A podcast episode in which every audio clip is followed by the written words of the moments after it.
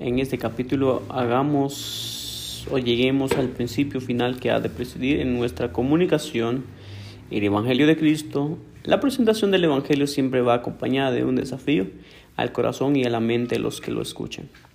Para acceder a una relación de salvación con Jesucristo, las personas tienen que arrepentirse y creer. Marcos 1.15.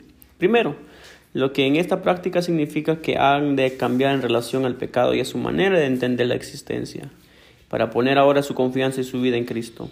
Eso es algo siempre cierto con los pecadores que están viviendo en flagrante desobediencia a los mandamientos de Dios sobre la mentira.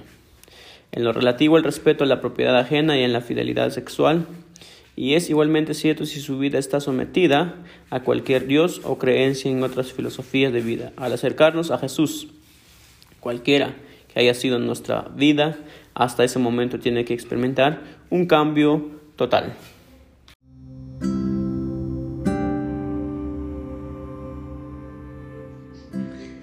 La creación. Génesis 1, 1 al 5. Todos los comienzos deben empezar con Dios. Siempre hay que poner a Dios en primer lugar. La primera piedra de todo edificio nuestro primer pensamiento cada mañana, el primer objetivo y propósito de toda actividad, comienza el libro del año con Dios y lo terminarás con la gloria de la nueva Jerusalén. Al principio, como en la creación física, tu corazón y tu vida pueden parecer desordenada y vacía.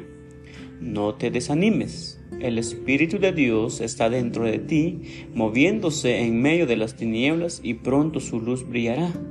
La bendita presencia del Señor Jesús se agita en tu corazón y gobernará actualmente tu vida.